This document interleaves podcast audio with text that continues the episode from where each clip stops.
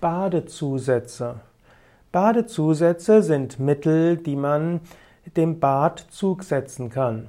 Es gibt Vollbäder und Teilbäder und man kann mit oder ohne Badezusätze baden.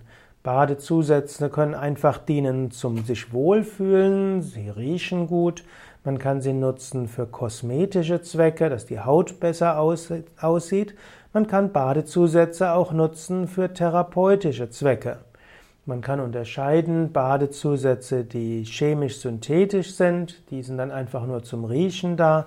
Es gibt pflanzliche Badezusätze, hm, da gibt es solche, die einfach Auszüge sind. Es gibt zum Beispiel Eichen, Rindenbad oder es gibt Melissenbad, es gibt Rosmarinbad, Kalmusbad, Thymianbad, Kamillenbad und viele andere.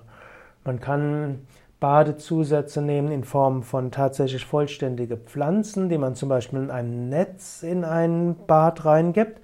Bekannter sind eben die flüssigen Badezusätze mit ätherischen Ölen. Es gibt auch mineralische Badezusätze. Bekannt ist zum Beispiel das Basenbad oder auch das Salzbad. Zum Beispiel gibt es das Salz vom Toten Meer oder das Emsersalz. Und man kann auch als Badezusatz Moor hineingeben.